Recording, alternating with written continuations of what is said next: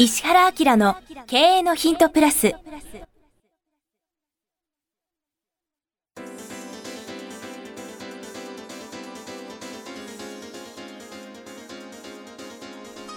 ポッドキャスト石原明の経営のヒントプラスは勝てるビジネスモデルや売れる仕組みの作り方経営者や起業家が持っておくべき能力とその磨き方リーダーの育成や強い組織の作り方などについて経営コンサルタントの石原明がリスナーの皆様からのご質問に直接お答えする形でお伝えしていく番組です。企業を継続発展させるためのノウハウを提供する日本経営教育研究所株式会社がお届けいたします。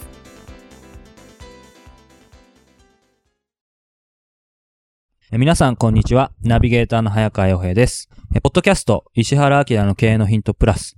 今日は第38回目です。石原さんよろしくお願いします。はい。よろしくお願いします。はい。前々回、前回とですね、ここのところ、やはり経営者の方からの質問が相次いでいるんですが、はい。今日もやはり、えーおそらく経営者の方からだと、おそらくというか経営者の方からですね、はい。えーこんなご質問いただいてます。これ面白い質問です。経営コンサルタントとどう付き合ったらいいか教えてくださいということでですね。えー、これ面白いね。はい。何かいろいろあったんですかね。こういう質問は、えー普通のコンサルタントの方に聞くと答えてくれないと思うのですが、えー石原先生ならちゃんとしたお考えを持っていて 答えていただけそうなのではと思い切ってお聞きしますということで、あ、そうです。経営コンサルタントの方にコンサルティングをしてもらうということは、経営者が自分の会社の経営のやり方とか向かうべき方向を社外の人に聞いたり相談したりするということだと思うのですが、えーそれなら経営者の存在価値というか、経営者の仕事は何なんでしょうか、えー社内のスタッフも、えーうちの社長はコンサルタントの先生に教わって仕事をしているというふうに感じて、モチベーションが下がったりしないものなのでしょうか？ということで。へえ、面白いね。これから何かやはり悩みがあって、経営コンサルタントの方に頼みたい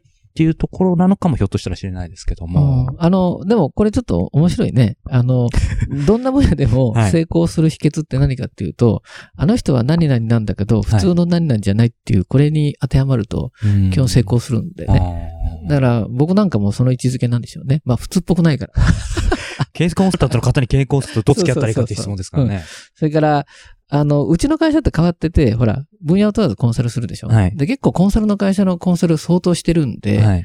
あの、そういうのも知ってるんじゃないかと思いますね。うんで、まあ、これね、結論はね、どうするかというとね、あの、コンサルの使い分けを上手にできる会社は、実は成功するので、そういう使い方をするといいと思いますね。コンサルの使い分け。そうそうそう。あの、中小企業で伸びていく会社って、もうコンサルバンバン使ってる会社ですよ。なるほど。うん。だから会社によっては、僕も行ってる会社が数社ありますけど、はい。最低でも3人から5人はコンサル入れてる会社ってあるんですよ。その一社の中に。そうそうそう。そうするとすごい成功していくんですよ。はい。で速度がね。で、そういう社長は、まあ僕も教えますから、そういうふうな形にさせていくことが多いんですけど、まあ基本的には、会社全体を誰に聞くかっていうのを決めるんですね。うん。まあ会社の方向とはいかビジネスの切り出し方。あー基本的に僕はもうそこの位置にいて、はい。そういうコンサルをもうほぼやってます。本当の全体のコンサルってことですよね。そうそうそう。だから、それこそ社長の性格とか、はい考え方修正するとかね。だから、そういう意味では本当の意味での話し相手になる人一人です。で、後のコンサルをどうやって使うかっていうとね、このコンサルタントの中でも、経営者の人が使い分けたらいいと思うんだけど、はい。あの、全般的にいける人ってほとんどあんまりないけどね。あの、それ以外はね、基本的に実務コンサルっていうふうに、専門分野というか。そうそうそう。で、分けたらいいんです。はい。で、社内にもそういうインフォメーションをするといいです。うん。じゃあ、この実務コンサルは何のために使うかっていうと、はい本来であれば、社内にそういう役職を果たす、あの、リーダーなり、えー課長なり部長なりがいるはずなんだけど、そうですね。いないから、その人の代わりに外部から持ってくる教育者って考えてるんですよ。ああ、なるほど。うん。そこをきちんと最初に説明説明してあげればいいわけですよね。そうそうそう。で、それがないでしょだから、うん、下手にコンサル一人入れると、その人の影響で、こう、周りが引きずられてしまうじゃないですか。はい。だから僕なんかは、あの、全体の絵はこういう形で、えっ、と、何々さんの役割は、ここのここだから、こうやってやってくださいっていうふうに、まあ僕の方が指示しちゃったりはい。する場合も多いしね。で、社長にもそういうふうな形で、この人を活かしてくださいと。で社内にもその位置づけだって教えてくださいっていうふうなことをやりながら、例えば、うん、例えばウェブのコンサルを使うときにも、そのウェブの担当者を、そのウェブのコンサルの人が引き上げてくれて、はい。社内にノウハウを残すときに、この人にノウハウを残してくれっていうふうに、あ、社内の人。そうそう、家庭教師役みたいな形で使うとすごくいいですよね。そうしないと、その社内できちんと最終的にできないですよね。そうずっと雇い続けなきゃいけないみたいな。うん。そうすると営業のコンサル入れたら営業のトップとか、はい。数人が本当に引き上がっていくでしょ？で、うんそのノウハウは全部コピーしていったら OK ですよね。っていうふうにして使い分けをすると、実は会社って、あの、加速度的にうまくいく場合があります。なので、中小企業の社長さんでも賢い方は、そういうそのコンサルの使い方はい。自体にも、まあ、もう学習しながらね、あの、レベルを上げていく人が結構はいいますね。うんなるほど。あの、今お話伺ってですね、やはり、この、今日質問していただいている方ももちろんだと思うんですが、えーズバリですね、えー石田さんから見てというか、えー同じ経営コンサルタントから見てっていうこともあるんですが、こんなコンサルならいいんじゃないか、こんなコンサルならダメなんじゃないかという、その、実際入ってもらう時の判断の何か材料として何か、そのコンサルタント、この人だったら社内に入れてもいいんじゃないか、ダメなんじゃないかっていうのは何かポイントってありますか？見分けるための。あの、自分、自分の理論をあんまりこう固執して、あの、振り回す人はダメですああ、もうね。自分はこの理論があるからこれでやってくださいみたいな。そうとにかくみたいな。うん。で、ほら、僕、コンサル、うんとね、勉強家でもたまに言うんだけど、会社をこう良くする方法は、もういくらでもあるんだよね。いくらでもある。いくらでもある。例えば、教育コンサルの人が、教育コンサルをすれば会社は変わりますと。はい。教育で会社は変わりますってあるじゃないですか。はい。で、これ、あの、変わりますよね。ただ、そのやり方だと3年かかっちゃうっていうのもあるんですよ。うん。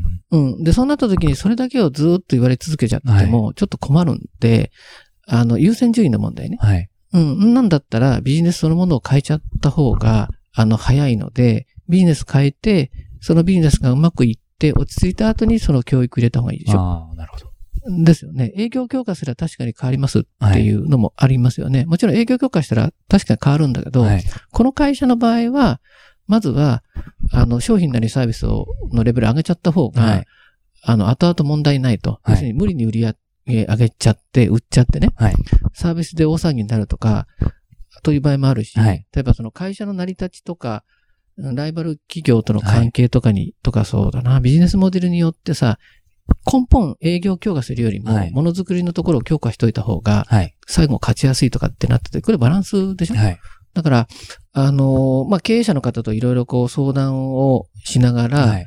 あの、その会社にとって一番何がいいかということを考える視点でやってくれたらいいよね。ああ、う。なんるほど。だからそういう意味では、あの、全体の相談をする人っていうのはは、基本的に一人いた方がいいと思うんだよね。うん。で、その人のもとで、一緒にコンサルやってくれればいいんだけど、またこれがね、コンサルにとって面白くて、あの、他のコンサルが入ってくるの嫌うんだよね。うん、うん。だから、あの、結構僕なんかも、あの、先生実はう、うちの会社にはこういうコンサルの人がすすでにいるんですけど、って僕はね、全然関係ないんですよ。じゃあ、その人と上手にやるし、基本的には役割分担だから、まあ、まあ、よ、よかったら僕の方が指示するんで、はいそういう形にしてもらえれば全然問題ないですよって言ってお話をしながら、相手のエリアを尊重するんでね、僕の場合は。でもちろんそのつ使えない場合は、ちょっと変えましょうとかってこともなくはないけど、基本その人ができるところをはい、その人のフィーでやってもらえればう、ん。OK でしょ？っていうような感じがあるので、あの、全然問題ないし、はい。逆に言うと僕コンサルする中で、ここの部分がそも、お宅の会社ともそもそもそも弱いと、で、人を採用しようと思っても間に合わないから、はい。その部分はコンサルで埋めましょうみたいな、あの、ことを提案したりとかすることもある。まあ今逆にその、えっ、と、見分けるポイントということで、うん。えっ、と、お話伺いましたが、一般的にそのコンコンサルタントでしかもまあ有名な方とかだと、うん、うんその逆に経営者の人だとイメージとしてもあの人に頼めば、うんもうとにかくもう一発逆転ホームランじゃないけど、なんかしてくれんじゃないかって、もう救世主がん、うんえーわかるわかる。みたいなうんとねそれが OK なのはね、どういう会社かっていうと、組織化ができてる会社だけ。そうですね、きっと。うん、要するに方向がちゃんと決まってて、決めてくれさえすれば、す後ろが動きますっていう場合は、それ OK ですよ。だから社長がそのやり方いくら興奮して理解しても、現場が動かないってことになることがすごく多いので、はいあの、そういうところに偉い先生持ってったら、結構大変だと思いますよ。うん。そんなところも含めてですね、えー、やはり、初めてこれからコンサルタントの方を入れようっていう時に、うん。まあ今見分けるポイントをお伺いしたんですが、うん逆に、うんえっ、と、その経営者として、会社として、えっ、と、もう本当にコンサルタントの先生におんぶに抱っこじゃなくて、これだけはその自分たちでこういうスタンスは持っといた方がいいですよ、みたいなことは、もしアドバイスがあればいただきたいんですが。そそれはね、何かっていうと、このコンサルの人は、どういう役割で会社の中に入ってもらうかっていうことを絶対決めておくこと。ああ、なるうん。だからコンサルだから何でもできるってみんな思っちゃうんでね。そうですよね。本なんだってさ、自分が住宅の会社の社長でだよ。あの、これ、うんとね、社長小さい会社のままじゃダメなんですね。確か書いてたと思うんだけど、はい他業種の人って全員プロに見えるんだよね。あ 自分が住宅の会社で、はいね社長社長って、住宅の会社ってたくさんあるけど、ちゃんとした会社ってちょっとしかないですよね。ちょっとそうだそうだって言うじゃない？ね。で、それが、税理士っていうだけで、税理士全員仕事をちゃんとやってるって思ってるから、もう絶対違うのね。税理士の三角形でも、ちゃんとした人もいれば、そうじゃない人もたくさんいるわけじゃん。コンサルなんかもっと怪しい仕事だから、すぐ名乗れますもんね。うん、だって歩いてたらコンサルってなったりとかするじゃないですか。ね、名刺持てばいいんだから。でしょ？ってことは、最初ね、採用するんだったら、自分がちゃんとそのコンサルを抑え込める人。暴走させない、暴走しない人。うん、自分はコンサルなんだから、い自分の言うこと全部聞いてくれっていうのはもう無理だから、だから、実務的なコンサルですか？っはい。ていうことね。もしくは、総合的に聞いても大丈夫なんですか？そこはもうすごい切り分けね。ああ、なるほど。うん、私あなたを気に入ったから、はい何でも提案してくれはないんですよ。うん、ここの部分のここをやってほしいと。はい。うちのこのリーダーは、こういうリーダーなんだけど、ここがすごく弱いとうん。だからこのリーダーに対してちゃんとやってくれれば OK で、はい。それをどうやってるかを自分に報告してくださいと。それそれに対して僕はこんな風にしっていうのを聞いてくれますかって言ったら OK でっていうことですよね。うーんう。ん。そうですよね。そこのスタンスを最初にしっかり持っておかないうんと。まあね、これ上手にやるとね、うーん、採用難しいでしょ、今って。はい。だから優秀な人間会社に入れようとしてもなかなか難しいんだけど、どそこを補うことができるので、はい。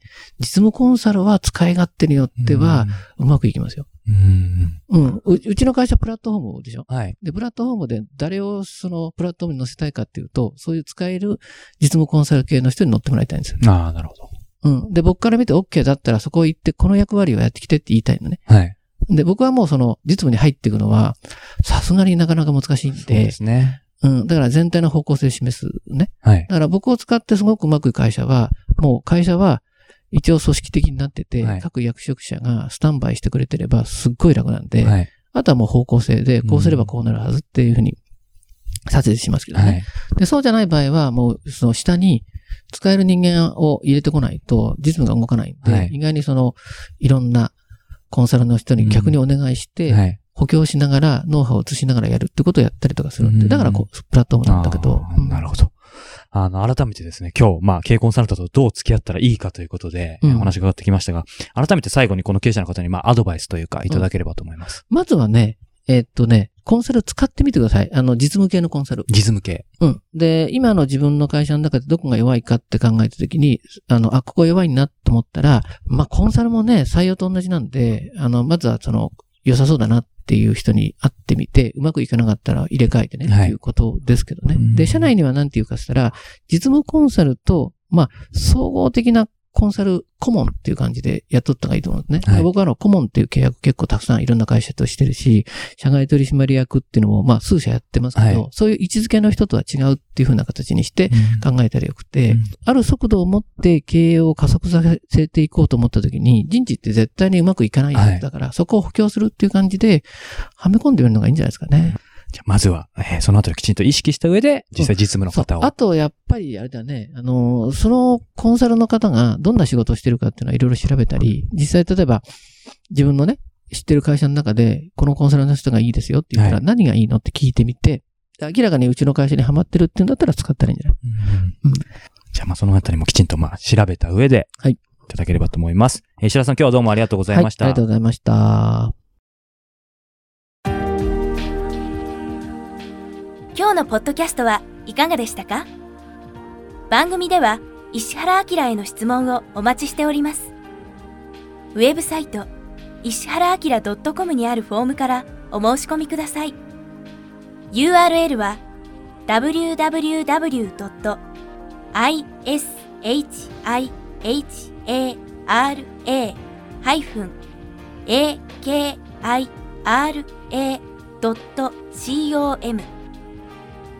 www. 石原 -akira.com です。それではまたお耳にかかりましょう。ごきげんよう。さようなら。